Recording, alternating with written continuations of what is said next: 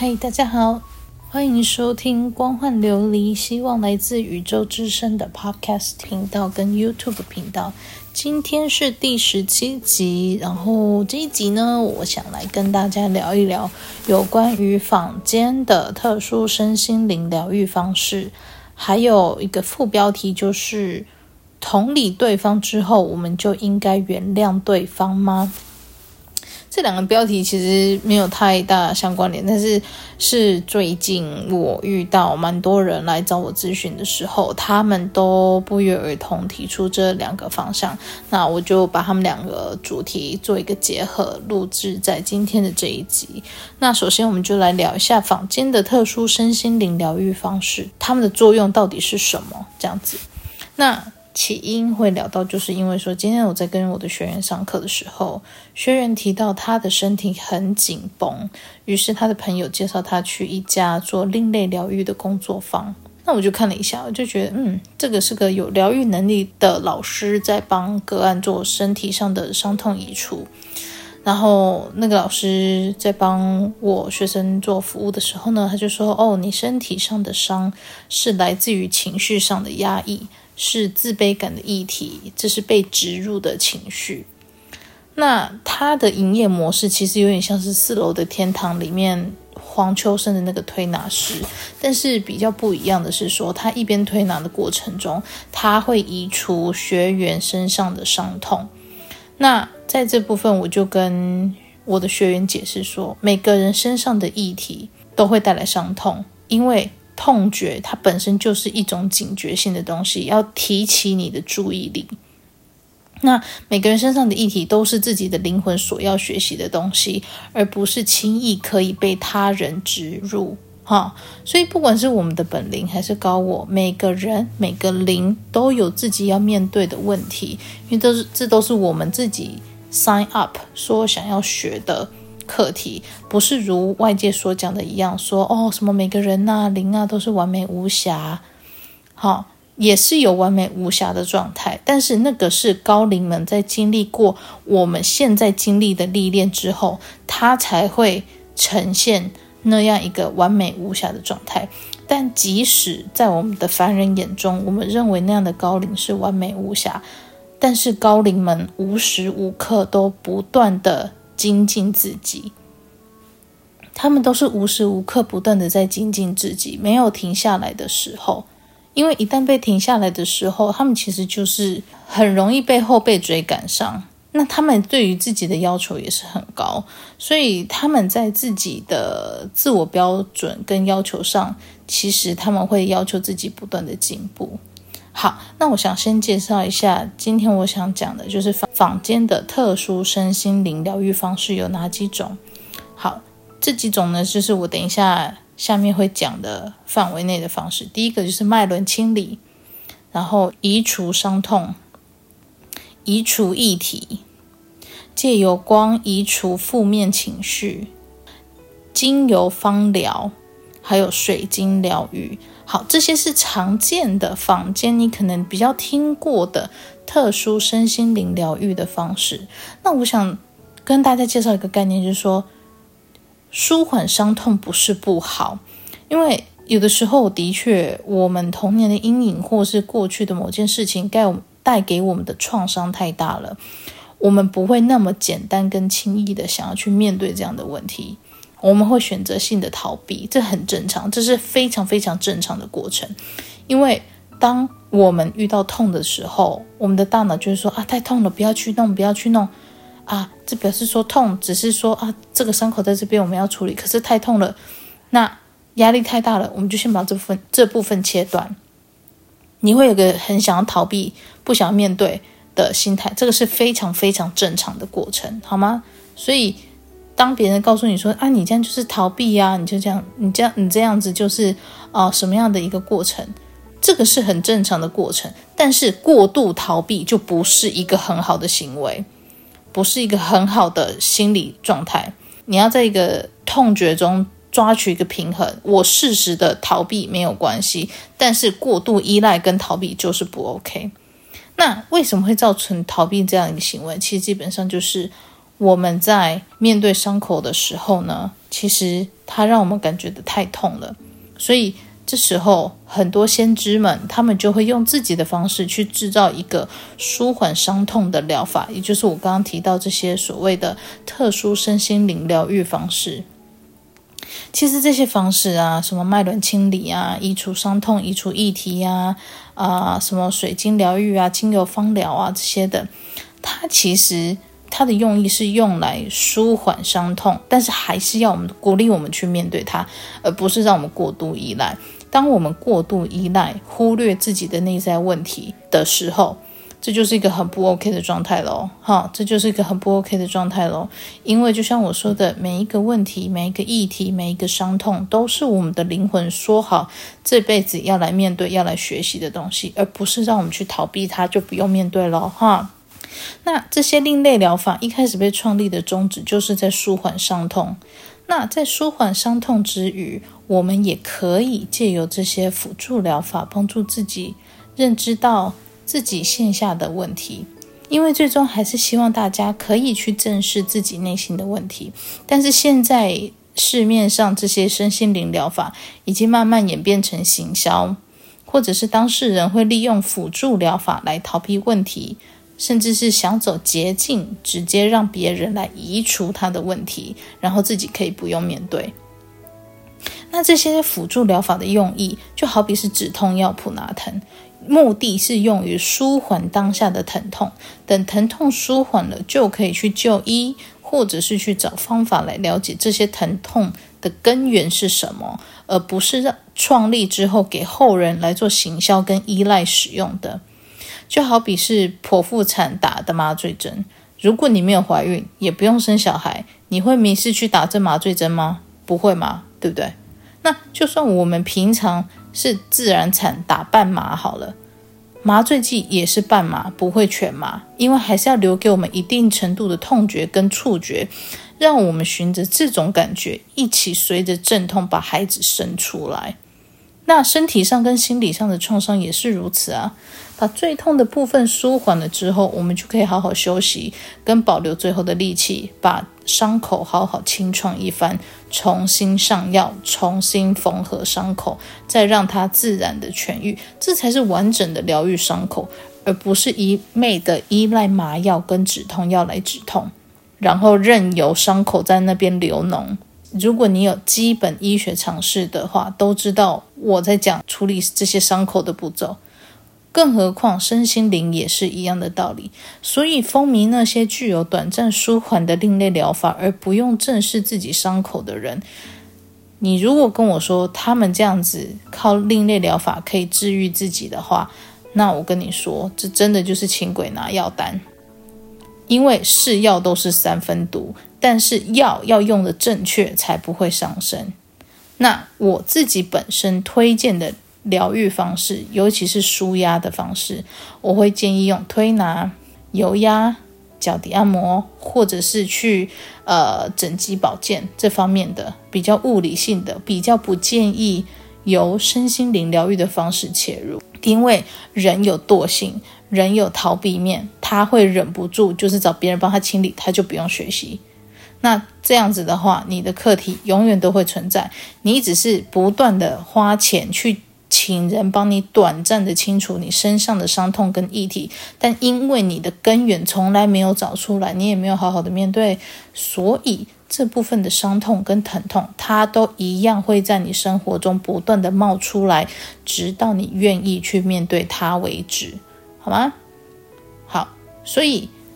你如果觉得你面对创伤太大，你可以借由这些方式帮你暂时舒缓你的疼痛，但是你还是得。好好面对自己内心的创伤，我们才能有办法从这样的创伤的过程中，缓缓的、完整的痊愈出来，而不用再一而再、再而三面对这样的问题。但如果说，就像我讲的，你只是选择一而再、再而三的逃避的话，那它就是一而再、再而三的会重复的回到你的生命中，直到你愿意面对它为止。好，那第二个主题呢？要讲的就是，我们很多时候，对方在伤害我们后，我们会无法理解对方。比如说，从小我们被家暴好了，我们会没有办法理解父母当时的行为。那等我们长大了，我们有能力开始去理解、去还原当时事件发生的原因，还有父母会动手的理由之后，很多人都会问我说：“我我我了解了，我能明白为什么他当初会那样子做，对我动手。我同理他之后，我就应该原谅他吗？”很多人问我这个问题。但是我认为，我认为同理对方之后就应该原谅对方吗？这一句话它其实矛盾点很多。我想跟大家解释，就是说我今天同理对方，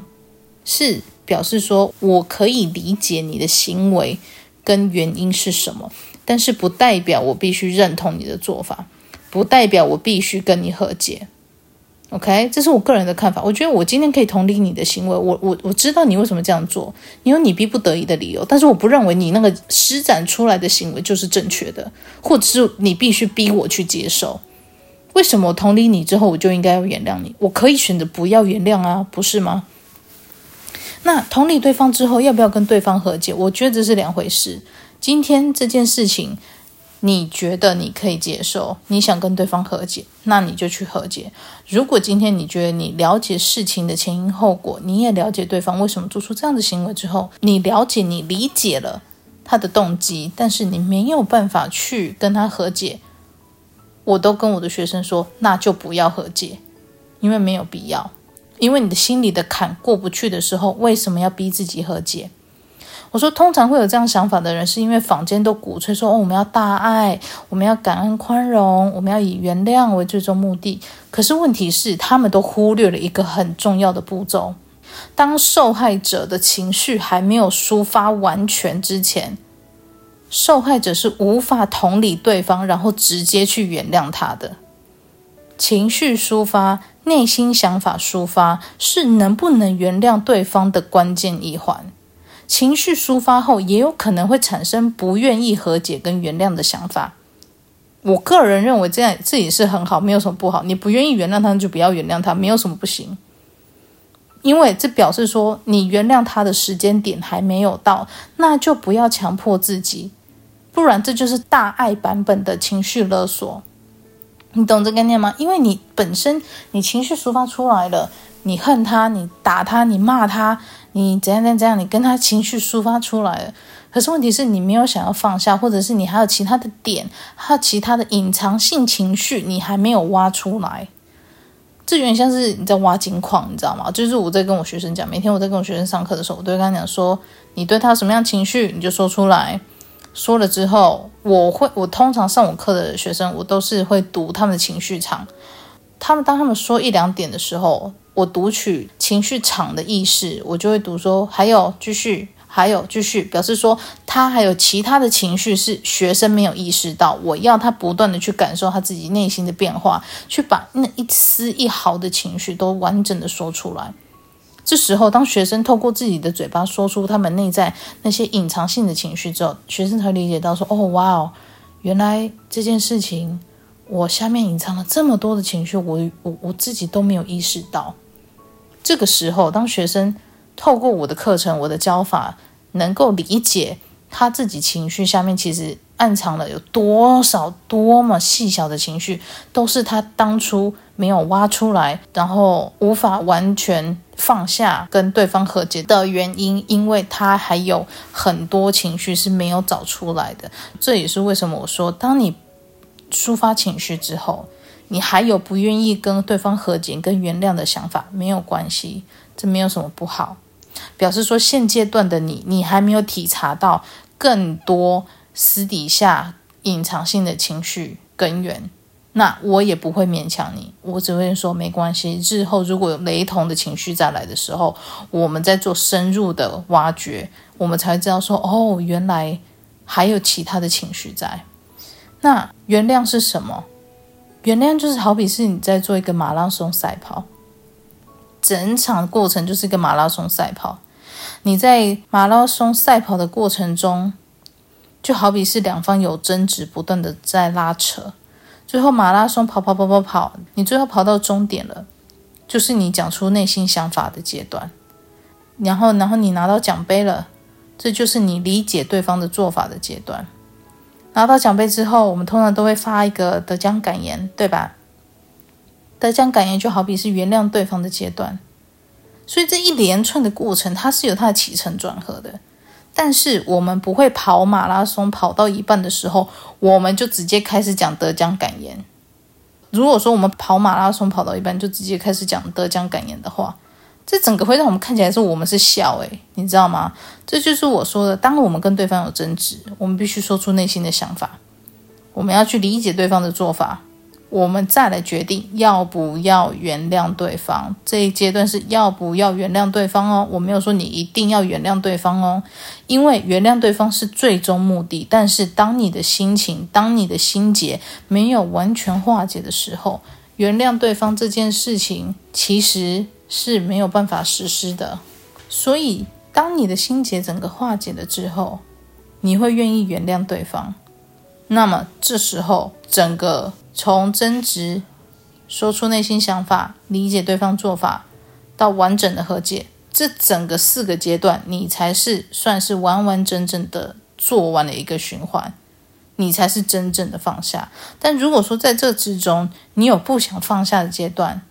我通常都是跟我学生说，你不想放下，那就不要放下，因为表示还有隐藏的情绪在里面，你还没有找到，没关系，我们慢慢来。OK，好。所以同理对方后，我们就应该原谅对方吗？我觉得不一定，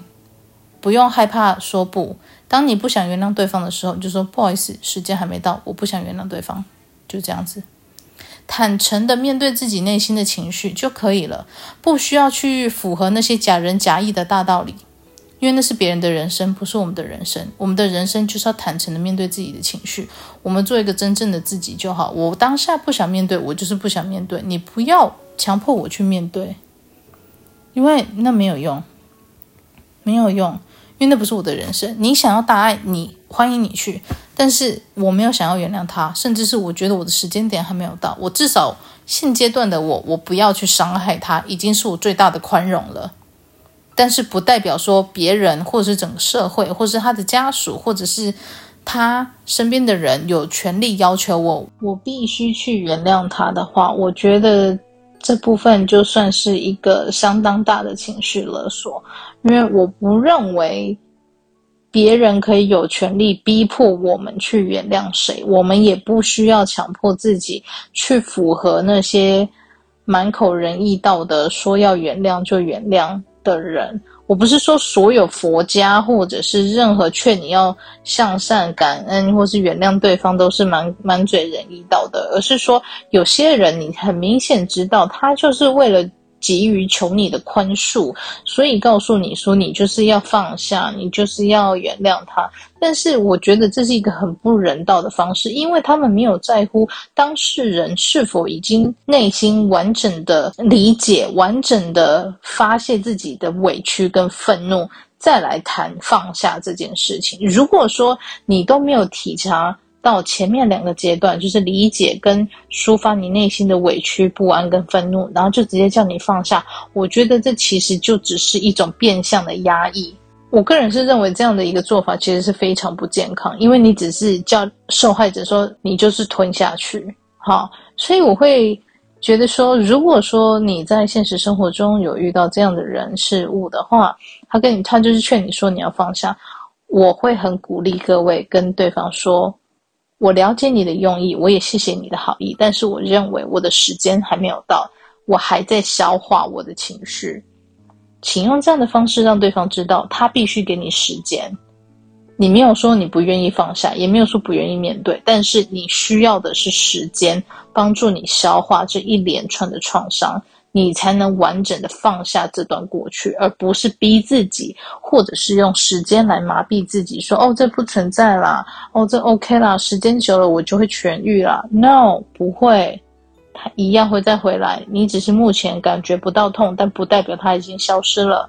好吗？OK，好，今天 Podcast 主题呢，就是聊坊间的另类身心灵疗愈方式。还有同理对方后就应该原谅对方吗？那这一集就到这边就先结束喽。那祝大家有个美好的一天，拜。